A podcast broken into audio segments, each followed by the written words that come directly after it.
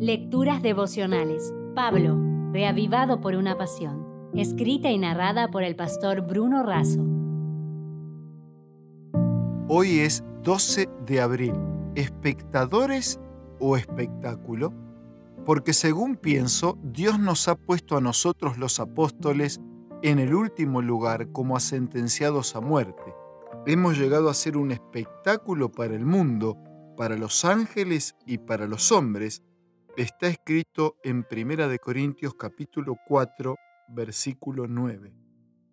Un espectáculo es una representación, función o exhibición pública con el fin de entretener. También se refiere a lo que causa escándalo, asombro o admiración. Pablo dice que a ellos, los apóstoles, Dios los había puesto en el último lugar y llegaron a ser espectáculo para el mundo, los ángeles y los hombres. Al escribir, él tenía en mente la figura del gladiador romano derrotado en la arena del Coliseo y condenado a una muerte segura.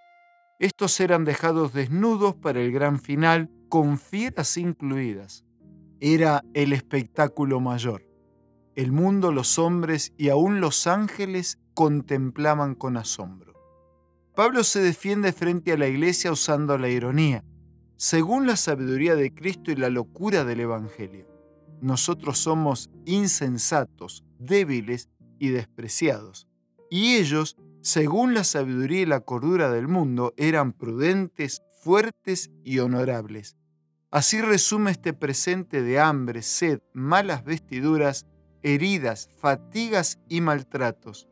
Concluye que llegaron a ser como la escoria del mundo, el desecho de todos nada les importaba perderlo todo, con tal de ganar a Cristo y almas para Él. Hoy vivimos en un gran coliseo, frente al último espectáculo. El creyente muchas veces es mal considerado, expuesto al ridículo por su fe y su fidelidad. En este escenario se libra la batalla final entre el bien y el mal, la justicia y la injusticia, la verdad y el error, el reino de los cielos y el reino de la tierra. ¿Somos nosotros realmente un espectáculo que llama la atención y que atrae? ¿Lo somos para entretenimiento o para crecimiento?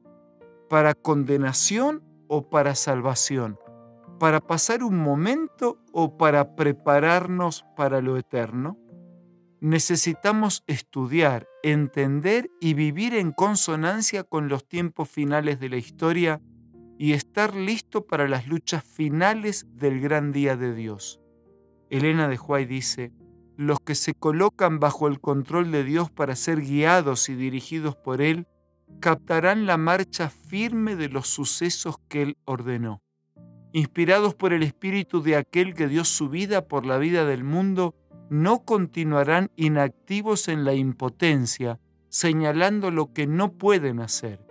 Colocándose la armadura del cielo, avanzarán hacia la batalla deseosos de hacer cosas osadas en favor de Dios, sabiendo que la omnipotencia divina suplirá su necesidad.